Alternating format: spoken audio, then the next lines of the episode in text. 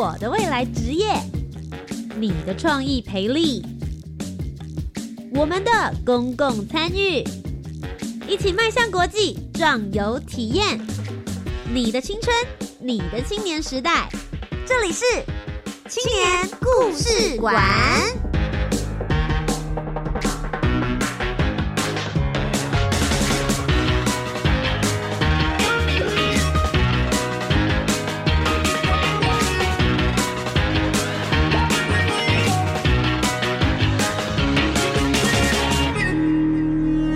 为青年一个故事，改变与感动就从年轻人开始。欢迎来到青年故事馆，每周三晚上的七点零五分到八点钟，在教育广播电台跟你一起分享属于台湾青年的故事。我是节目主持人涂杰，今天呢来到节目当中要来跟大家分享的是一个我觉得很冲的故事——青年创业。每次来到这个主题的时候，我看着他们，然后再回去看看自己的身份证。就觉得我几岁，他们几岁，然后他们就已经在经历我现在这个年纪在做的事情，大概整整早了我应该有八到十年左右的时间吧。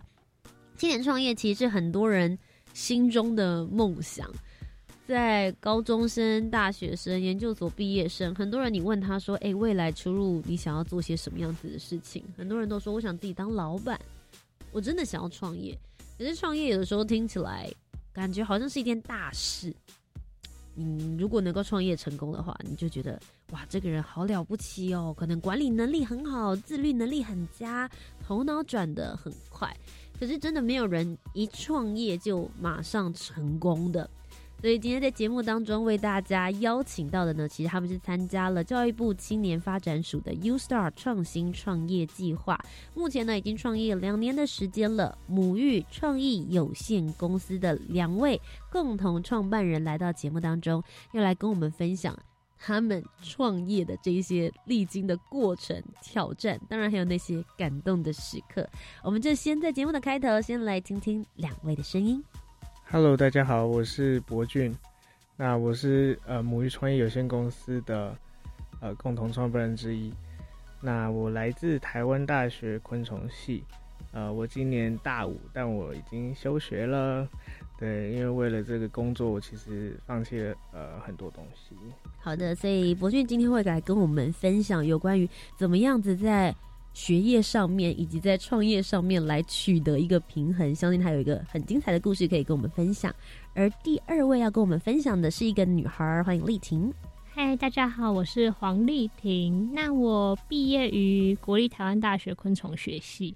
嗯，我没有修，我有毕业，因为因为我已经毕业大概一年多了吧。对，所以是等于毕业后才全心投入创业，所以就刚好没有休学到。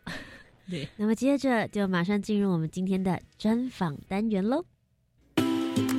创新培力，梦想拥有的领导力，想要创业吗？全部都在青年创新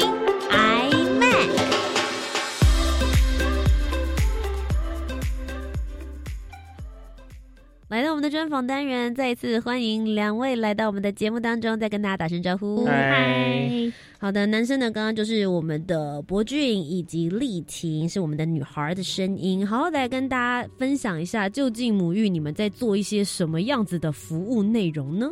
我讲吗？好，就我们是主要在做关于儿童的教育，K 到十十二岁左右的。那我们一开始最开始做昆虫教育。嗯，就教小朋友有关于昆虫的知识啊，就办营队或常态课程。嗯，那最近有开发出蛮多不同内容，像是兽医跟植物，还有香氛等等内容。那我们就是希望都是围绕跟主，就是跟香呃跟生命有关的，就希望小朋友可以在我们的课程中了解怎么尊重生命，或是更了解这些生命他们存在的意义，或是他对我们社会有什么贡献这样。我想问一下，你们的公司名称为什么叫做母育？母是大拇指的那个母，然后育是教育的育，它有什么特别的意涵吗？你要讲吗？嗯，因为我们之前有养一只仓鼠。OK。对，那那只仓鼠我们很爱它，所以它叫做木木。对 OK，那我们就把他的一个字拿出来，这样子。嗯那因为我们这个公司呢，它又跟教育有一点，就是毕竟还是教育为主，所以我们就叫母育这样子。嗯你们公司其实算蛮新的创业，对不对？对你们是在几年的时候创立的？二零一八吗？还是呃二零一九？忘了。成立公司的日期是二零一九十月十四日。但是事实上，你们是在一百零八年的时候就已经开始着手慢慢的在进行跟规划了，是不是？呃，我们在二零一八年就开始在做。嗯对，暑假开，暑假比较算开始。对那这一次之所以邀请到他们两位来到节目当中，是因为他们在创业的过程之中，其实教育部青年发展署也出了一些力量，他们参加了 U Star 的创新创业计划，来辅助他们的创业过程呢，能够有更多的人来跟他们一起讨论，给予一些经验值，然后慢慢的来充实他们整个公司内部里面，不论是需要的教育资源，还是他们所需要的一些管理架构。那我想要问一下两位，其实创业刚刚一直提到了非常不简单，你们当时都还是大学生啊，为什么会动了起心动念，觉得说，哎呀，不然就来弄个公司来教教大家昆虫教育吧？我不相信所有昆虫学系的人都会有这股热忱啦。什么样子的契机，叮的一下让你们决定，呵，我来做这件事？休课，我们休，因为我们，呃，我们系的必修课比较没有那么多，嗯所以我们就系上给我们蛮大的弹性空间，让我们去探索自己的人生。嗯所以我们那时候就先从一个 Coursera 上的线上课看有关创业知识，嗯哼，然后接下来就是去台大创业创业教创业的课程里面学习。学习之后，我们就觉得，哎、我们先去参加比赛好了，因为比赛有奖金，可以赚点零用钱。嗯那那个比赛有拿到优胜，我们就觉得，哎、信心蛮够的，那干脆来试试看，真的创业。嗯，嗯，就一开始想法很单纯，就觉得，哎、可以赚点钱。所以一开始它其实只是一个类似像学校课程里面，然后你们写了一个 proposal，那最后就觉得，哎，好像可以把这个 planning 拿出来到市场上看它，测试一下它是否真的 work 可行。你们第一个拿出来在市场测试的课程是什么？呃，我们第一个拿出来测试的就是昆虫应对。那为什么会拿这个测试呢？是因为其实我们系上本来就有在办嗯，这样的应对。那我目标族群对象是给小学生，小学生，OK，所以是比如说暑假、寒假还是一般课后，暑假，暑假的应对它，是为期几天的营队？呃它一个梯次是三天的应对。好硬哦，三天的应对，然后教多少个孩子？呃，他们那时候一个梯次一个班级里面塞了九十几个孩子。嗯，就台大的昆虫研，就是他们的营队本身是做的很大，嗯哼，那我们就觉得好厉害啊，怎么可以做到这么大？我们就也想要自己做做看，因为其实我们蛮多学长姐，呃，出社会也会走这条路。OK，所以当时你们是看到说，在自己的昆虫学社里面，他们有进行这样子的一个课程，嗯所以你们就拿出来，觉得说，也许自己也可以办类似像这样子的内容，但是里面的教学规划完全是由你们自己来去做执行，对不对？对，你们当时在哪里做宣传啊？很多人会想说，哎、我开始创业了，我要开始招生，有一个课程。那最麻烦的事情是，到底这些来源呢嗯，要我们一开始最一开始是 Facebook，？OK，就创个粉丝专专业，嗯对对对。然后当时我们就还就是那种跟很多一开始创业的人一样，就是想的太天真了，就觉得啊发个文，我应该就会有人来买我的东西了吧。嗯，后来就觉得，嗯，真的是想太多了，不可能。你们在七八月的时候执行这个暑假的案子、应对案子嘛？你们从什么时候开始宣传？这中间你刚刚有提到说啊，想的太天真了。你们后来用什么样子的方式来解决？嗯，我们公司的主要行销操作是我在做的。嗯哼，对，那呃，从最开始，呃，第我们就最最早最早的时候，其实我们是没有收到，没有收到任何学生的。对你是说零吗？对，可是你们的成本或是什么的也已经开始摊下去了吧？嗯，但好处就是因为这种活动，嗯它的金流是很漂亮的。，OK，我通常都是收费了我再去执行才。开始做。对，所以就算我真的第一次我什么人都没收到，我损失也不大，就是我做的那个工时而已。嗯，对，但我不会有什么可是教室呢，场地 booking 啊，场地 booking，通常一个月前 booking 就可以。就 OK 了。对对对。所以你们那个时候提前多久开始进行第一次的行销宣传？呃，我们大概一个半月前，OK，那个时候开始一个半月前进行行销宣传，发现半个学生都没收到。当时两位的心情是，我们当时，因为我们当时还有在外面当那种昆虫影片的顾问，嗯，所以那时候是觉得啊，没关系，算了。反正赚不到钱，还有别的地方在赚了。当时比较没有那么认真，第一次是二零一八年的寒假，嗯哼，那时候我们不是只是觉得好玩来试试看，嗯，没有这么把这件事当成一件很认真的事。嗯。大概到暑假的时候，我们才决定我们要认真做这件事。那你们寒假那个时候是有成功开班的，没有寒寒假就是没有收到人，就没有收到人，然后就搁着，就觉得说，哎，反正我还有其他的事情正在同时进行中。对那为什么到暑假、寒假都没有收到人？为什么暑假敢投入行李呃，所以我我会检讨，我们都可以有检讨哦机制。嗯嗯，因为我们那时候是发传单，然后我们就想说，哎、你们去哪里发传单？就在路边发，然后去什么附近国小吗？国小，然后还有去那个一些补习班外面，或是一些才艺班外面发。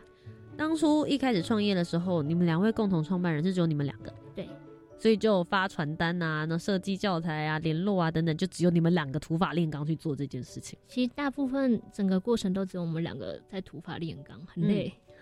好，所以那个时候就想说，哎、可以去发发传单，有得到不错的 feedback 跟效果吗？完全没有。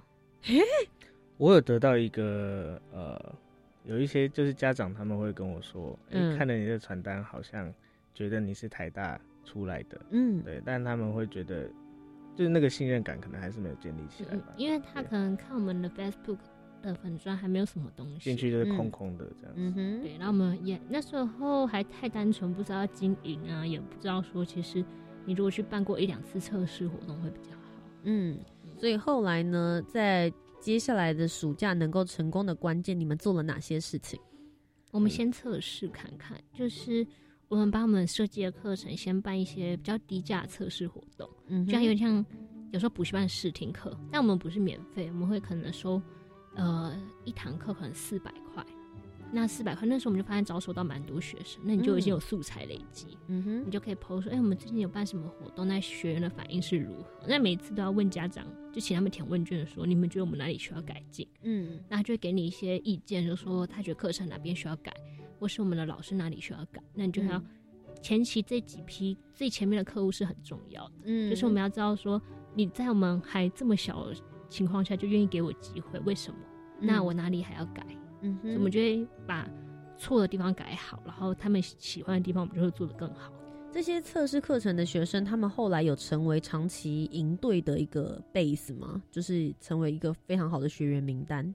没有，没有，所以他们其实就也体验过那一次之后，嗯他们给予你们反馈的意见，然后接下来等于是成就了你们后来完整课程的对协助的这个实验的部分啦。对，嗯那以你们这样子概念来说，那它其实对于你们后面的学生 base 量并没有直接性的效益呀、还是说只是增加了你们能够 Po 文的素材而已？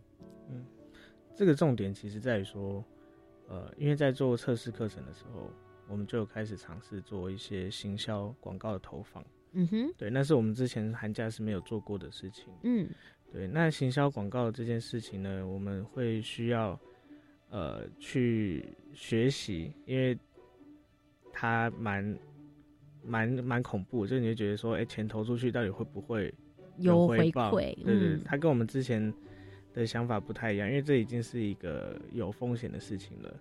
嗯对，所以在面对行销这件事情，呃，我会非常的认真嗯去把它做到好。对，所以那个时候我们开始做行销投放以后，就会真的发现有人会进来，呃，报名。那我就会确定说，那我可能未来我要去，呃，做应对这种更大型的招募的时候，我应该要怎么做？嗯，那我想要问一下，因为确实你们两个其实呃，可能也不是气管系啊，或者创业类的行销管理类，你们其实就是生态类的嘛，就是昆虫学系。所以实际上面你们来去参加了这个 U Star 创新创业计划之后，在帮助你们创业，有没有什么实际的协助，或是哪些的方案，甚至是夜师的部分，真的你觉得说在你创业的过程里面是有推了一把的？我觉得张 U Star 里面有一位张顾问，我觉得他给我们就是他们几位其实会给蛮多意见，嗯那因为他看过非常多团队，所以他会能够点出说你这个团队目前最需要想的是什么事情。嗯哼，那那些事情可能是可能有些在外面会学不到的。比如说你曾经被点出过哪一些部分，你才说哦，原来这个地方是一个小美感。我们一开始其实我们两个其实有点搞不清楚为什么我们可以做的蛮好，就是为什么会有这么多人愿意选我们。OK，就是我们两个搞不清楚，我们就以为我们可能买的昆虫很厉害，对，就是我们那时候还就是很单纯，就觉得、嗯啊，是不是因为我们买的昆虫太厉害，所以大家都抢着来参加？嗯后来是直接夜市会直接点出来说，他说不是你们的昆虫什么很厉害，是你的内容，还有你的让用户体验，他们觉得好玩，他们觉得嗯有趣，你的课程跟别人感觉不太一样，好像蛮有趣，他才会愿意继续参加。嗯哼，对，所以我们才会知道哦，原来我的竞争优势在这边。那有没有什么让你点出的是觉得说这方面我本来不太擅长，可是是创业者必备的一些技能或是知识，是由这些业师们或是周遭的团队你们透过观察之后得到的？蛮多的。我们修就是我们一开始其实有亏钱，然后那时候就是我们从外面我们自己去当家教，还有去兼职的钱，就一拿到赶快发给我们的讲师，兼职的讲师。嗯那后来是有去修课，修一门就是一个教授，他是创投家，那他就教我们一些创业一定要懂的知识，像是你在做一件事之前，金流都要分析好，嗯然后你要做好风险评估，你要做很多很多的评估，然后才能去执行一件事，让失败的风险变低。嗯那那时候是我们两个完全没有具备这种概念，我们甚至不知道什么现金流量表，然后资产损益表是什么，就完全会计三表我们根本连听都没听过。那老师就会说，啊，因为你是创业家了，你就要学起来这件事。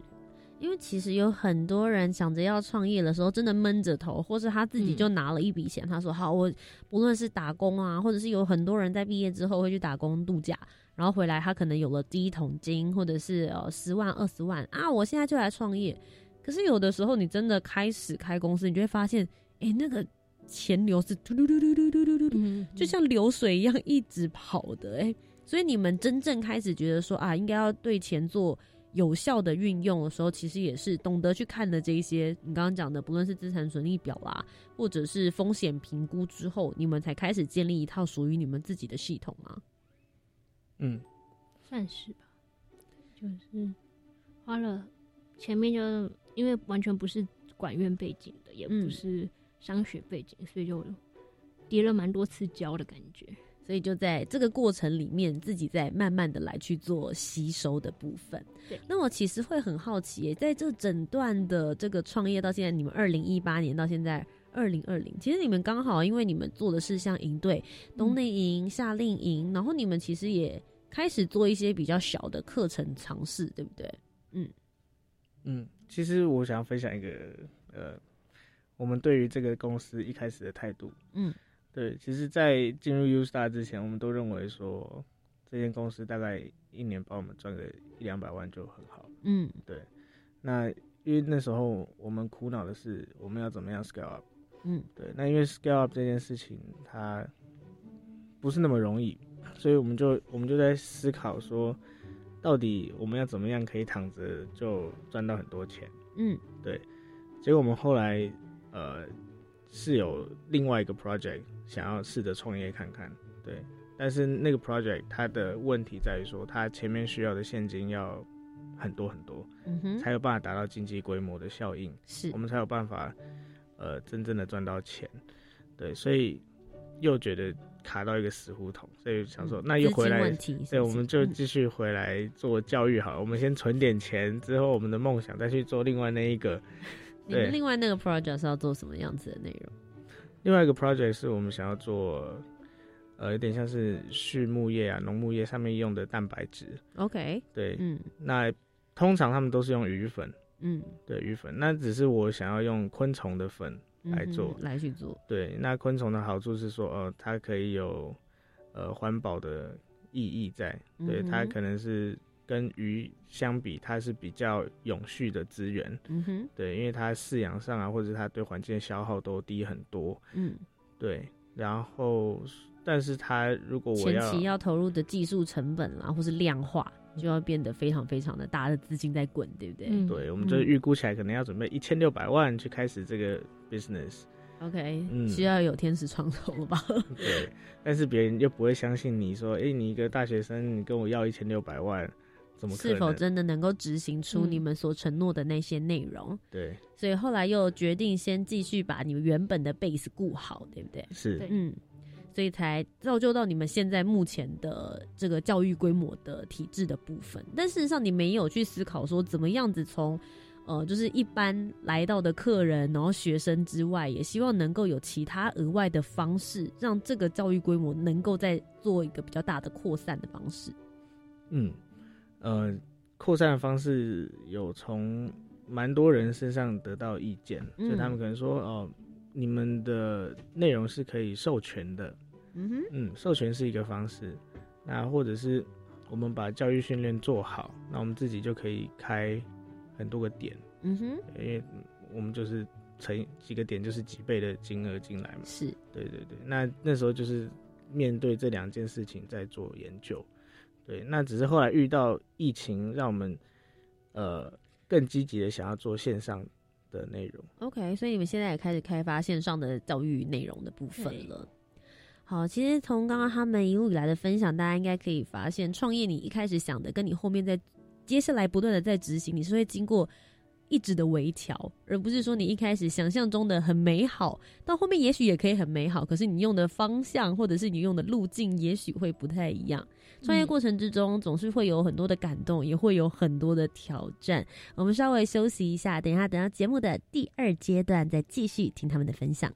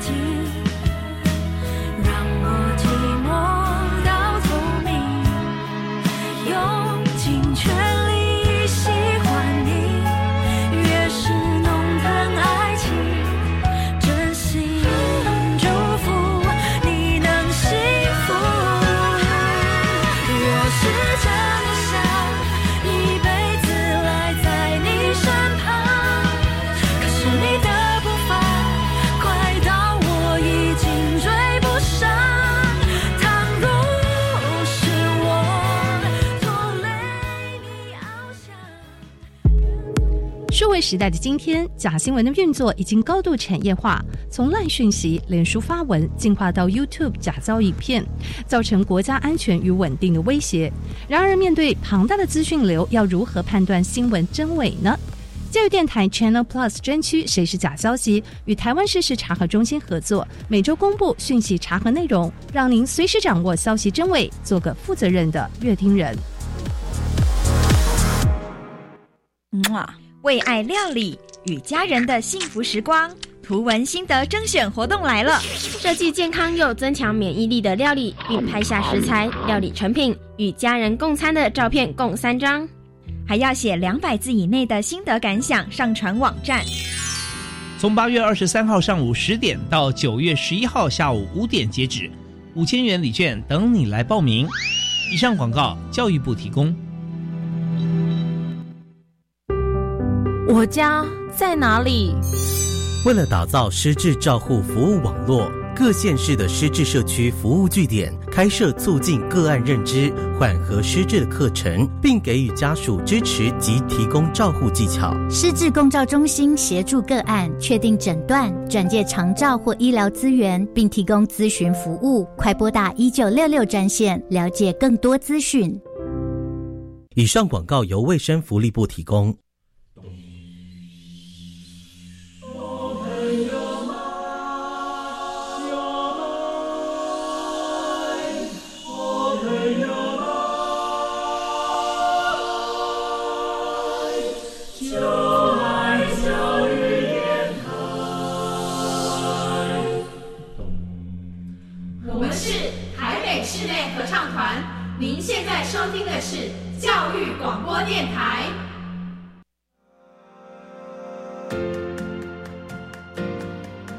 回到青年故事馆，我是节目主持人涂杰。今天节目当中继续要跟我们分享他们的创业故事，是母育的创意有限公司两位共同创办人，欢迎博俊以及我们的丽婷。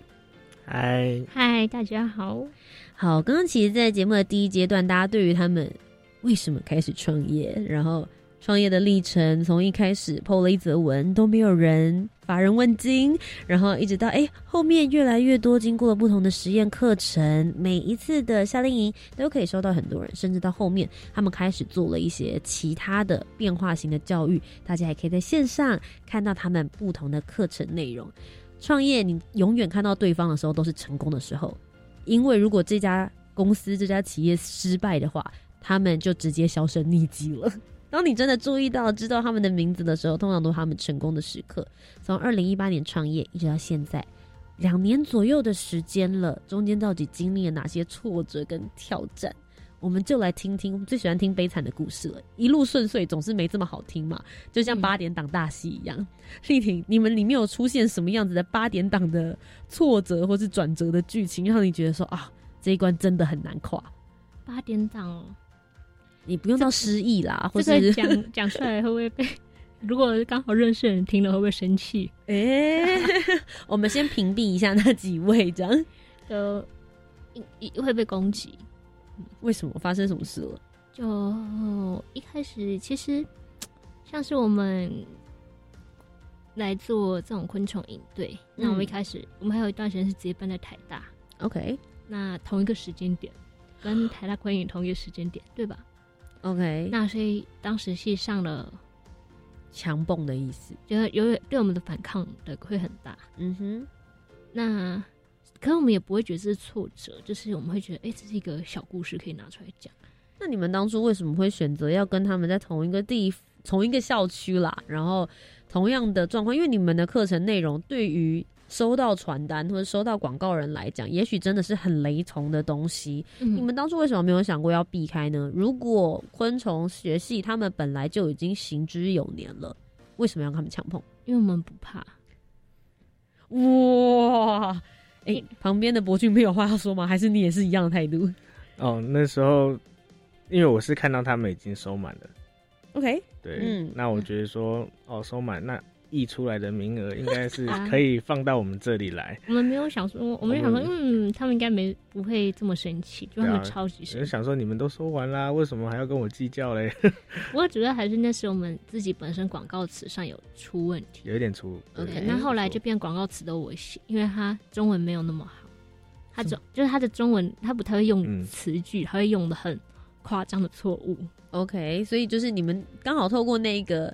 小小的经验值也发现说，哎，也许在分工上面可以有一个更精确，让擅长的人来做这件事情。我们主要是因为那个广告词就被很严重的抨击，嗯，就一个一个成语用错地方。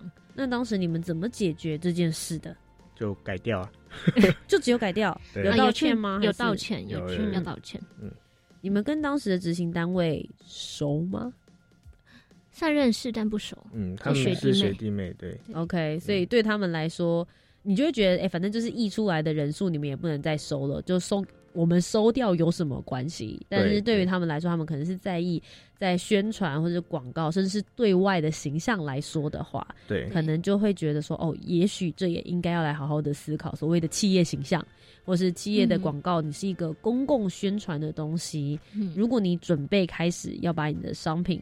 放到市场上接受公平的时候，嗯嗯，就必须要让它能够有这些转化。是是好的。那博俊呢？你自己觉得很挑战的地方，或是印象比较深刻的挫折？嗯，我我举一个例子是，呃，二零一九年的的暑假前夕，嗯哼，对我那时候把我所有的积蓄都花光了。我们两个，我们两个所有的积蓄都花光了。对，你是说在户头里面真的也看到了零这样子？就是差不多意思，就是几十块这样，然后我们 没有什么钱生活。然后那时候我刚好要去美国实习，我也身上也没钱。对对。然后我那时候就做了一件事情，呃，我就跟我妈说借我四万块，我一个礼拜后还给你。对。然后我就拿这四万块，我去做广告投放。天哪！嗯，对，那这四万块后来换来了一百六十万。嗯，哇哦，就是收真的收到了学生。对，那我其实只花了一万六。嗯哼，对，所以我真的就是有达成这个使命。不过就是这种广告投放的事情，会让我 enjoy 在里面，因为觉得。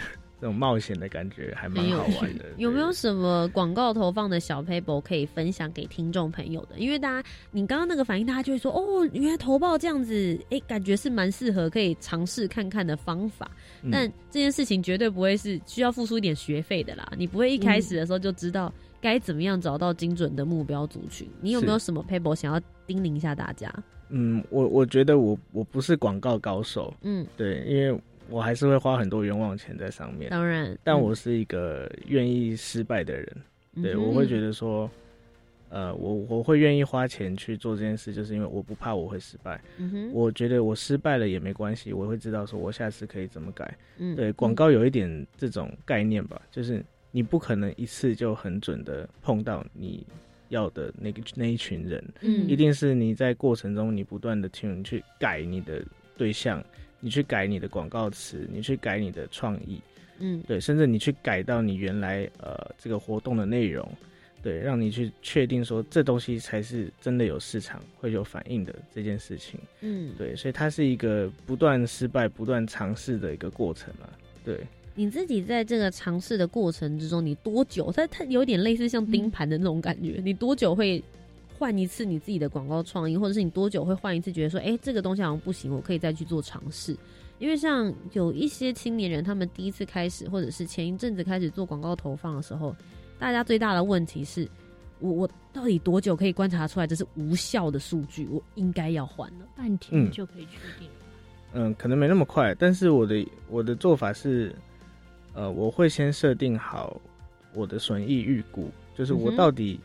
我希望我的行销成本跟我换来的营收，这这个比例是多少？要先抓得很清楚。嗯，你要在这个条件下去看每一次广告投放的成效。对，如果这个成效，呃，这广告数据是符合你当初预估的，那你就可以说，那可能是对的。嗯，因为它起码是照着你设立好的 model 去走。对，但是如果当你发现有偏差蛮多的，例如说你的呃费用暴增四五倍，那可能就是你要去检讨，或者是你当初假设的就不正确。嗯，对，这是有两个可能性。对你当初就是低估了，我就是不可能用那么低的价格换来那一些营收。嗯，这是一个。那也有可能是你一定是广告上，或者是在整个消费者在消费的体验上有什么环节出了错，嗯那在这这中间去做修正。那其实就会有一个问题是在于说，我到底该怎么修正？我我因为你可能知道有错嘛，但是我不知道是往左走还往右走。debug，但不知道 bug 在哪。就是我不知道要怎么走，对，嗯所以这时候你就会需要一些呃监监监测的工具，对这些监测工具，例如说呃 Facebook 的有一个叫 Pixel，就是嗯像素嘛，那我们像素就可以去看说，呃这些真的点进我网站里的人他做了哪些事情，对，那我就可以去做从这些数数字里面我去判断说可能哪个地方需要加强，嗯。那再来的话，也有一些呃软呃一些这个是软体吧，反正它是一个 code，那它只要插在你的网页里，或是插在你的 app 里面，它就可以去测录这些使用者的行为。嗯。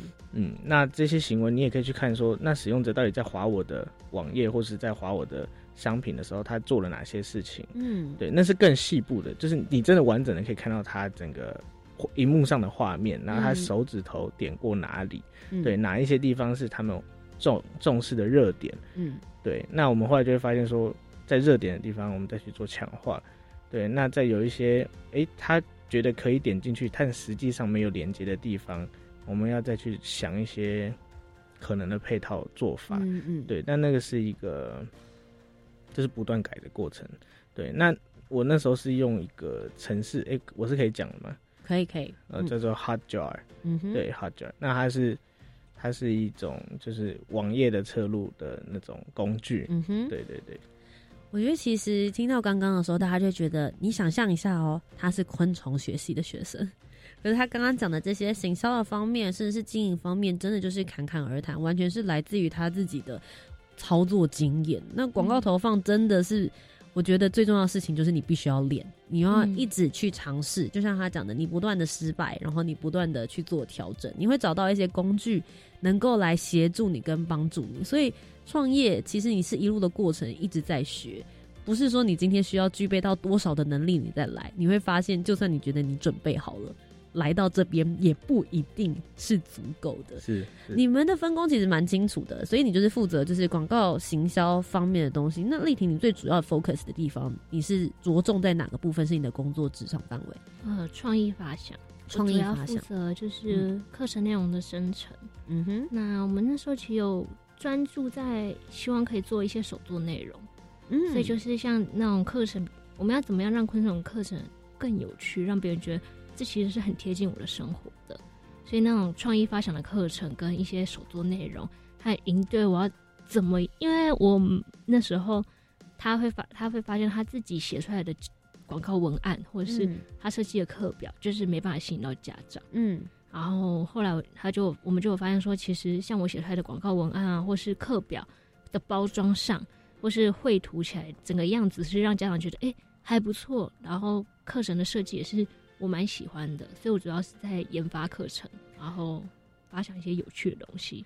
在整个完整的营队课程到目前为止，你自己觉得里面最大的亮点，或是你觉得最骄傲，就哦，我怎么会设计出这个东西呢？或者是学员呐、家长觉得说，哎、这个是你们的营队跟别人不一样的最大的特色。嗯，我觉得特色应该是在于说，我们前几次办下来，我们可以每一次都有新的东西。嗯，对即便是寒假到暑假这样子，嗯的六个月的时间，或是更短的时间内，我们都可以做出新的东西来所以。你们都有不断的在 upgrading 嗯，里面的东西内容，有重复来上课的孩子吗？有有一个是已经从我们我们当初呃二零一八年暑假就有来过的孩子，他就一路参加到现在。哇哦，所以算是你们忠实铁粉就对了。对，那在整个创业的过程里面，有没有发生什么样的，不论是人事物都可以，让你们觉得说啊，创业这件事情，我当初做个决定就是对了，这个就是我想要做的事情，说是这个 moment 就会让我觉得说很有成就感，你们应该要继续往这个方面继续做下去。嗯，我觉得最大的肯定感是我们寒假的时候，嗯，寒假今年寒假吗？二零二零是吗你是寒假的时候吗？我觉得人数变非常多的时候，就觉得我们真的做对了什么事，就是我想问一一下，你们一个营队一个孩子报名的费用大概是多少？哦，我解说一下。好，对，有一人同行，什么两人同行、四人报名之类的我我不用讲那么复杂，我讲个大概就好。我们从我们二零一八年的时候，我们那时候因为没有什么内容可以上，嗯所以我们那时候是两天的营队。OK 对，那我们的营队通常都是不过夜的，就是他当天就要回家 OK 就像来上课这样子。嗯对，那那时候是两天，我们收两千八。嗯哼，对，然后那是我们有史以来第一次真的有在办一队这件事情。OK 对，那那时候我们的损益大概是差不多两瓶啦，就是没有没有亏到钱。嗯，对。然后后来，呃，下一个寒假我们就是做了一些新的内容，因为我们有跟那个 VR 公司有一些合作关系，所以我们就把 VR 的属性加到我们的营队里面。嗯对，那那时候我们刚好又有在亲子天下 Make Party 里面做曝光，所以是有有在额外做了一些呃不一样的内容进去以后，我们的价格就有上升。了解。对，那那时候我们还跟了一个科学的团队做呃合开，所以我们就嗯变成一个完整五天。对，但我们还是两天，那那些科学就三天这样子。嗯对，那那时候的收费就再高了一点，我记得好像来到三千六吧。嗯对，还是三千五，有点忘了。对，嗯反正就是那个数字区间。那但是那时候的人数也是很少，其实我们大概一个梯次也只有收了二十到三十人吧。嗯对，二十到三十人。然后接下来一个暴涨性的成长，就是在下一个暑假，就是二零一九年的暑假，就是去年暑假。去年这个时候做对了什么事？对，这是我想要分享的地方。其实没有做对的太多，其实做对的事情比较不像是在呃课程本身，对，因为我们课程本身我们确定前面已经对了，就是我们前面我们已经确定说，哎、这样的课程家长跟我们的反应都是很好的，对，嗯那我们几乎不会有太多的课数吧，对，偶尔会有了，对，就因为我们有一点就是傻傻的，有一些东西就是让人家觉得服务不周，所以会被课数这样子。嗯，对，那大部分不会对课程内容感到有问题。嗯对，所以我们暑假的话就沿用这样的课程内容，然后再去增加一些新的呃新的想法、新的东西进去以后，呃，暑假招生的人数就有来到两百多位吧。嗯哼，对，那那是台北加台中的哇哦，人数，对，嗯有到两百多位，所以算是成长蛮大的。那后来寒假的话，我们又再成长了一倍左右，我们来到了四百五十几位的学生。嗯哼对，但是寒假我们运气也是太好了，我们就遇到了疫情嘛。嗯哼，全球都运气很嗯 很不好了。好，对。那我们遇到疫情以后，就要面对另外一个问题，就是怎么去解决。呃，在疫情的情况底下，我们还是能照常运行这件事情。所以你们今年寒假的时候是有照常上课？有有照常我们仍然照常上课，对对对。嗯但是我们也被退了六十几位学生的费用。对，OK，对就当时的疫情状况，其实也只能就是接受大家的退费状态对这样的，的确是这样，没错。了解。那其实今天的节目当中听了真的是满满的创业故事，而且我相信大家从里面有学习到很多他们真经验来的这一些经验值。那如果现在有一个就是想要创业的青年来到你们面前，然后想要问你们说：“哎、我也想像你们一样创业成功。”你们会给他们什么样子的建议呢？我觉得要勇要敢承担失败跟风险。我觉得我们还没有成功啦。对，我们也还没到成功，就是但至少现在就是稳扎稳打，有一定有看到一点点曙光了嘛？对至少不是红字，呃，至少有有钱存款可以吃饭嘛，哈，对，不用再回家跟妈妈借四万了。啊，对，目前不用。目前不需要，可以继续顺利的往下面一个阶段来去做营运。所以你刚刚讲的是勇于承担失败跟这些后果。对，我觉得这是一个蛮重要的，嗯，一就是蛮重要的心态。很多嗯。跟我们自己身边很多人，他可能遇到失败，他就会放弃，嗯他觉得哎、诶原来失败，那我可能不能做这件事了，或是他会希望他想创业，可是他又不希望中间亏钱，就是他会觉得，那我一定要，我不希望亏钱，或是嗯我没有赚没关系，但我不能亏钱。嗯那我们就会觉得你这样的心态就不适合创业了，嗯因为创业就是一个你要很承担风险的事情。嗯哼，对，那如果你怕失败，就不要来创业。就是不能不能太玻璃心，然后心脏要大颗一点点对对啦。对，就失败是很正常的，失败是大部分时间会失败。那你只有几件几件事做对了，对，所以我觉得最重要就是告诉他说可以创业，你可以创业，但是你要勇于承担失败这件事。博俊呢？嗯，我觉得在我们身上有一个优点，因为我们在学校里都是成绩很差的人，所以我们没有太多选择。Hello，我是在说台大生。嘿，我们我们都是班上放在哪里？我们都是垫底的，对嗯，对，所以我们其实没有太多选择啊，就是我们不会想说哦，可以呃念就照着大家想象中的那条路去走，然后获得一个稳定的工作，我们没有这个机会，而且嗯。我们觉得如果做走这样的路的话，我拿到的薪水不会是我满意的薪水，也理解不会了，对除非你当什么，如果你是电机系去 Google，可能一个月三十没有。但我是昆虫系的，哦，对啊，我们办不到。对对，我说我们我们没有办法。就，考虑到我们的科系，还有我们在系上成绩，嗯。我们可能要可能要呃拼个三四年重考才有机会。一般昆虫系的出路是什么？我想想看，公有公务员，然后研究学者、除虫除虫公司，呃，农药公司，农药公司嗯，没了。所以你们真的是选择了一条不一样的路。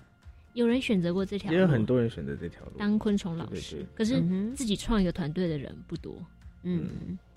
那你们接下来母育的下一个阶段，你们有什么样子的未来规划，或是给自己的未来期许呢？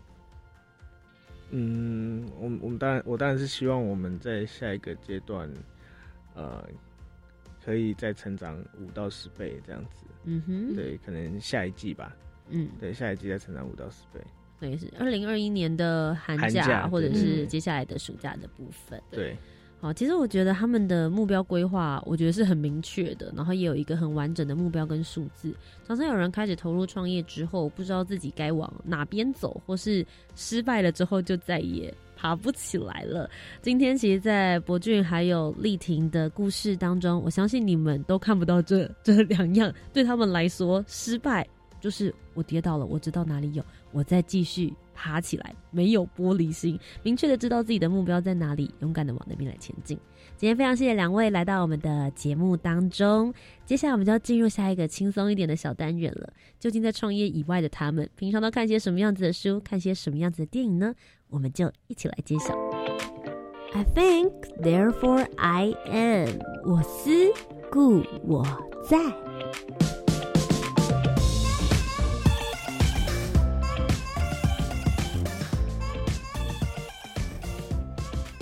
大家好，我是黄丽婷，我要分享我很喜欢的一本书，它叫做《黑暗之城：九龙城寨的日与夜》。那我很喜欢这本书，原因就是其实我对房子很着迷，我非常的热爱房子。我大学时期压力很大的时候，就会骑脚踏车去绕整个台大附近那种旧城啊，去看那种老房子。那我很喜欢这个房子，原因是它是一个。当时在香港吧，它应该在香港。那它是一个大家都不管的地带，那所以它里面就很混杂。那我蛮喜欢，我对这种是很着迷，就是它里就是它里面有很多呃摄影集，它就告诉你他们的故事。那你就觉得这个故事太迷人，然后那个房子里面乱七八糟，就到处乱牵线，然后正中央是一个庙之类，就会觉得啊，这真的很迷人，会有种蛮舒压的感觉，就是看到。与自己世界不一样的另外一面。大家好，我是博俊。那我想要分享的是，呃，YouTube channel 上面的一个美食作家王刚的频道。对，那他是呃一个做一个川菜很厉害的厨师，然后常常会分享他怎么去做一些料理。对，那那个那些料理都是我喜欢吃的东西，因为我我还蛮喜欢吃那种川味的食物。对，那我通常都会在吃饭的时候吃。那可以推荐大家在吃饭的时候看一些这种影片啊，会增加食欲，啊，也会让你吃的比较开心，这样子。好的，非常可爱。我第一次在节目当中听到有人推荐就是吃播类的 YouTube 影片，这就是他们的日常生活，不会有人天天二十四小时在创业的时候就只看什么三十岁前你一定要知道的几件事，好不好？这也是为什么会有这个小单元创造发生的一个原因。今天非常谢谢博俊以及丽婷来到我们的节目当中。如果大家听完今天的这些分享之后，觉得哎。很好奇他们办的营队，或是你们家有小朋友，也希望能够来参加的话，他们应该要到哪里才可以找到你们呢？呃，我们的 Facebook 粉砖叫做昆虫假面，还有一个是，还有一个是潦草书生。对，目前有这两个，还有第三个叫做医兽居士。为什么有这么多个粉丝专业？因为我们我们喜欢取这种有点微微微微中二的名字。当初我们就觉得说。我们当时就觉得，我们不想当昆虫老师的个，就是那种昆虫老师有很多是很有名的个体户，嗯，可是我们就知道，我们拼不过那种最有名的人啦。我们都这么晚出来，然后他的形象那么好，然后他又很会经营自己，我们就我们就不是那么阳光正面的人，不如反其道而行，打另外一个市场的感觉。我们就干脆说，我那时候的想法其实是，我想创造一个类似 AKB 四，因为我很迷 AKB 四吧。我说，哎，那我可不可以做一个？昆虫教育的 A K B 四十八，我就是可以一直找新的讲师进来，一直进来，一直进来的，因为像培育一群年纪很小的小讲师，然后大家一起站到舞台上，所以就决定取一个有点中二、很日本的名字，就是叫昆虫假面。好，今天呢，总共有三个粉丝专业都可以找到他们的相关资讯，也谢谢你们今天来到节目当中，跟我们分享属于你们自己的故事，谢谢，谢谢。那我们接下来最后的时间呢，就来听听教育部青年发展署即将举办的精彩活动有哪些喽。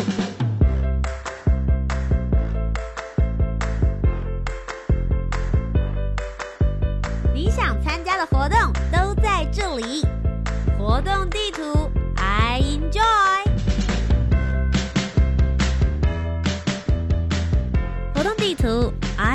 哎。今天跟大家分享的教育部青年发展署即将举办的活动，就是超暖青年。国际偏乡轻盈的行动计划，他们现在呢即将要开始来征建了。从即日起，一直到一百零九年的十月三十号为止。这个计划呢，最主要是要鼓励青年来关注国际议题、偏乡以及高龄人口的服务，以自身的经验或者是结合专业技能，透过多元的方式宣导以及介绍，或是以创新科技的点子来提供高龄族群所需要的一些服务。希望用青年影响青年的方式，让更多人来认识、了解这些议题喽。那我们不要忘记，这个计划征件呢，是一直到十月三十号为止。如果有想法的话呢，赶快写下来投到教育部青年发展署吧。以上就是今天的青年故事馆，每周三晚上的七点零五分到八点钟，在教育广播电台。我是节目主持人涂杰。如果你有任何的建议，也可以到我的 Facebook 粉丝专业。I G 或者是 YouTube 搜寻图杰，一起迷路旅行就可以喽。那我们就下周节目再见啦，拜拜。